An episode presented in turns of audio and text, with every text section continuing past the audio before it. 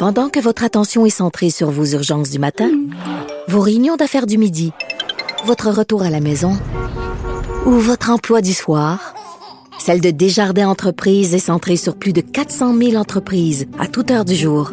Grâce à notre connaissance des secteurs d'activité et à notre accompagnement spécialisé, nous aidons les entrepreneurs à relever chaque défi pour qu'ils puissent rester centrés sur ce qui compte, le développement de leur entreprise. Le retour de Mario Dumont, le seul ancien politicien qui ne vous sortira jamais de cassette. Mario Dumont et Vincent Dessureau. Jusqu'à 17. Cube Radio. Vincent, euh, dans tout le Canada, euh, bon, le dossier évidemment des dons d'organes est un dossier sensible. On sait que des gens attendent longtemps après un organe, euh, mais là c'est la Nouvelle-Écosse qui a brassé tout le monde. Oui, puisqu'elle dépose un projet de loi pour introduire ce qu'on appelle le consentement présumé en matière de dons d'organes, ce qui change quand même bon beaucoup les choses en matière de dons d'organes. Ce que ce qu'on retrouve dans ce texte-là qui a été présenté hier prévoit que les habitants sont considérés donc comme des donneurs potentiels, sauf s'ils s'y pose euh, expressément. Donc, c'est vraiment l'inverse. On, on présume que vous voulez donner vos organes, à moins que vous indiquiez le contraire. Alors que présentement, euh, bon, on doit signer sa carte, informer ses proches et tout ça. Euh, alors, d'ailleurs, on disait, le premier ministre de la Nouvelle-Écosse était inquiet pour les gens qui sont en liste d'attente pour une greffe et qui risquent de mourir. Il semblait raisonnable d'essayer de répondre à cette à cette question. C'est ce que le bon le, le, gouvernement dit. Ça doit évidemment être, ça va être débattu. Les euh, ensuite être voté, mais ça amorcerait quand même un changement qui, est déjà fait dans plusieurs pays européens, mais qu'on ne connaît pas en Amérique du Nord pour l'instant. Le docteur Pierre Marcelet, spécialiste québécois en matière de dons d'organes, médecin coordonnateur au Centre de prélèvement d'organes du CIUS nord de l'île de Montréal, est avec nous. Bonjour. Bonjour, M. Dubon. Je pense que dans votre domaine, on parle de la Nouvelle-Écosse pas mal depuis hier, hein? Oui, tout à fait. Ouais. J'ai plusieurs demandes d'entrevue comme ça aujourd'hui. Ouais. Parce qu'on se pose la question, est-ce que parce que on se l'a déjà posé au Québec en fait, avant même que la Nouvelle-Écosse fasse ça. Je me souviens que cette hypothèse-là, même à l'époque où moi j'étais au Parlement, ça commence à faire 12-15 ans, euh, j'avais cette hypothèse-là avait circulé. Oui, oui, oui c'est connu depuis très très longtemps. Le concept du consentement présumé n'est pas quelque chose de nouveau. C'est rien d'innovateur. Puis il y a des raisons pour lesquelles, euh, des excellentes raisons pour lesquelles euh, ça n'a jamais été mis en, place ni au Québec ni ailleurs. Là. Et c'est quoi les objections principales qu'on a rencontrées?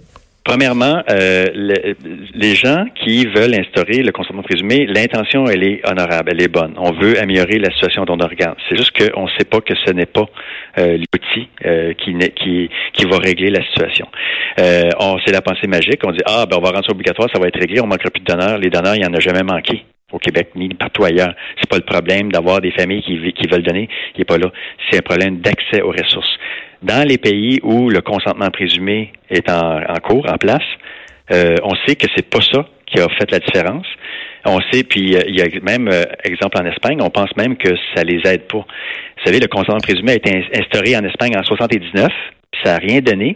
C'est en 89 que le don d'organes a explosé en Espagne et ça n'a rien à voir avec le consentement présumé, c'est qu'on a, on a consacré des ressources pour prendre en charge les donneurs et les familles et c'est là que ça commence. Donc, il faut faire la même chose. La solution facile, c'est de faire un projet de loi, mais ça donnera malheureusement, je souhaiterais, mais ça ne donnera rien. Il faut qu'on consacre des ressources et de l'énergie à faire éducation, sensibilisation et ressources disponibles pour les donneurs d'organes. Parce qu'on a plus euh, peut-être une fausse impression que euh, il y a ceux qui signent, par exemple, leur carte d'assurance maladie, il euh, y a ceux qui veulent pas donner tout court.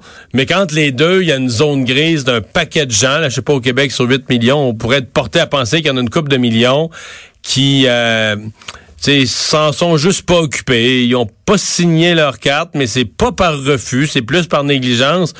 Donc, euh, si on, donc, on a l'impression que ces gens-là, si on inversait la, la, je vais faire d'autres preuves, justement, tout à coup, ils deviendraient des donneurs potentiels supplémentaires de facto.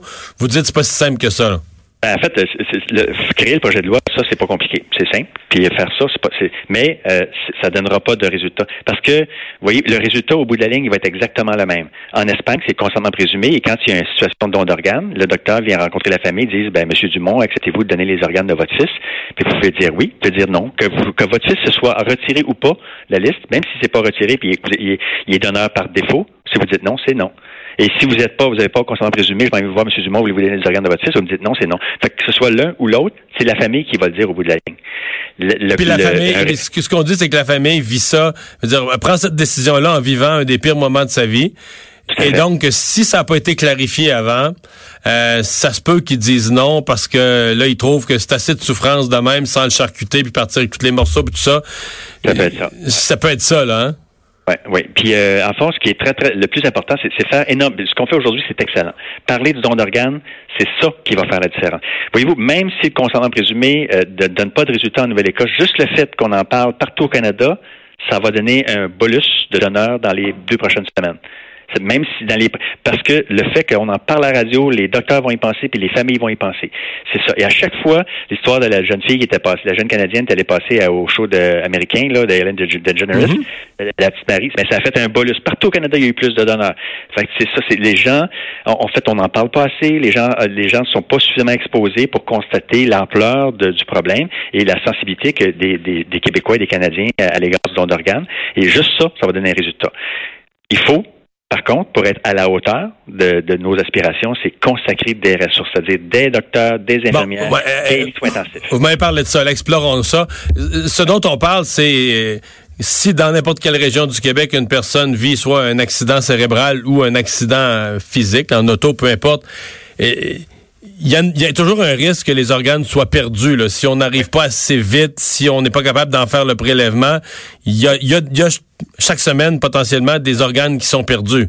On fait pas le quart des donneurs faisables au Québec. On fait pas le quart. Donc, les, quand je dis, moi je dis, il y en a quelques-uns qui sont perdus. Vous me dites, vous, c'est les trois quarts qui sont perdus. Oui, en fait, le potentiel au Québec en donneurs par million de population, c'est plus de 90 donneurs par million de population. Puis l'année passée, on a fait moins que 20 de population. Et qu'est-ce qui est l'explication numéro un de pourquoi on ne peut pas prélever ces organes-là? Premier, première, première explication, parce qu'il y a plusieurs facteurs limitants, il y a plusieurs maillons, euh, euh, maillons faibles. Le premier euh, maillon faible, c'est le potentiel d'identification. L'air professionnel, quand, mettons, je vous rencontre, puis vous pleurez, vous perdez votre fils, là, vous êtes dans un état épouvantable.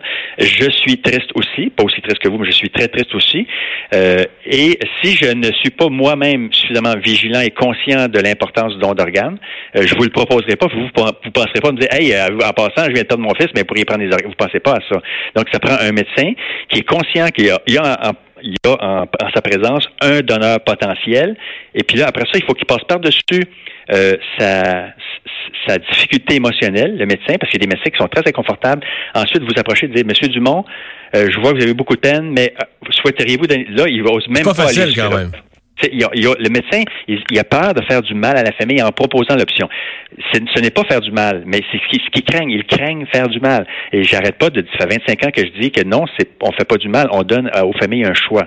On leur laisse le choix de dire oui ou non, mais ne, pas leur proposer, euh, ça oui, parce que, pas leur, donner le choix. Parce qu'on a nombre de témoignages de familles qui, deux ans, trois ans, quatre ans après, sont encore tristes d'avoir perdu leur fille, leur fils, un proche, peu importe mais qui vont se faire quand même une fierté de dire bon ben il y a X personnes, cinq personnes, quatre personnes qui vivent mieux, puis ça fait plus partie de la ça fait plus partie de la réparation de la blessure que d'une aggravation de la blessure, si je peux m'exprimer comme ça. Là. Vous avez complètement raison. Les familles euh, qui ont fait le don d'organes, c'est pour eux même, euh, il y a même des documents sur vidéo pour vous trouver sur YouTube. Là. Pour eux, là, c'est un cadeau d'avoir pu au moins faire ça.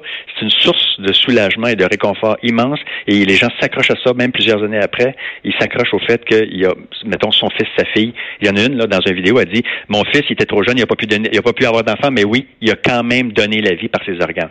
Fait ça va jusque là pour les familles. Ils ont la mémoire qu'il a quand même pu donner la vie, puis une perpétuation de, cette personne-là. Hmm. Ouais, euh, ben on va. Et, est-ce que euh, bon, euh, on, a, on a un portrait de combien de personnes. Bon, chaque organe a sa, propre liste d'attente mais combien de personnes attendent combien de temps? Présentement là Combien de personnes sont en attente d'un organe et ben, est-ce qu'il y en a qui passent pas à travers? Je suppose que oui. Là, on dit à chaque année il y a des gens qui, qui attendent un organe et qui passent pas à travers? Oui. Euh, puis ça, c'est en fait, c'est incorrect. Vous c'est normal de mourir, c'est un passage obligé, oui, mais c'est pas normal de mourir parce qu'on n'a pas eu l'organe, parce que les organes, de potentiel, il est là. On l'a juste pas fait. Il y a entre 40 et 60 personnes qui décèdent chaque année sur nos listes d'attente au Québec, juste au Québec. Et ça, c'est sous-estimé parce que si une personne est rendue trop malade pour être greffée, il est enlevé de la liste puis il meurt en dehors de la liste, fait que ça ne lui paraisse pas. Fait que dans le fond, c'est plus qu'un par semaine. On peut facilement dire ça. Que leur, faute ou, ou bien euh, ils n'ont pas été greffés, sont rendus trop malades, ou bien ils sont morts sur la liste. Oui, tout à fait. Le- Tous les organes ou des organes en particulier où c'est c'est plus... euh, L'attente En fait, est, les, est les- plus les gens en compliquée? dialyse peuvent, ils peuvent durer plus longtemps parce que la dialyse les garde en vie. Quoique la dialyse, euh, ça magane la vie aussi et les gens sont de moins en moins en forme, plus ils attendent Euh, les organes aussi euh, qui fait en sorte que des gens pourraient ne pas passer à travers des foies parce qu'il n'y a pas de machine qui soutient la fonction du foie. Vous il existe des cœurs mécaniques, des respirateurs, puis des machines de dialyse pour les poumons, le cœur puis le- les reins, mais il n'y a pas de machine pour le foie. Alors, euh, les gens qui n'ont pas un foie, ben, ils vont mourir. Donc, il y a plus de décès, des gens qui attendent des cœurs, des foies, puis des, poumons. Les cœurs, ça s'améliore parce qu'il y a des cœurs mécaniques. Les poumons, ben, on a toujours nos respirateurs, mais les foies, il n'y a pas de machine pour ça. Merci beaucoup, euh, docteur Marcelette, d'avoir pris le temps de nous parler. Bonne chance. Au revoir. Au revoir. On va s'arrêter dans un instant le boss de Vincent.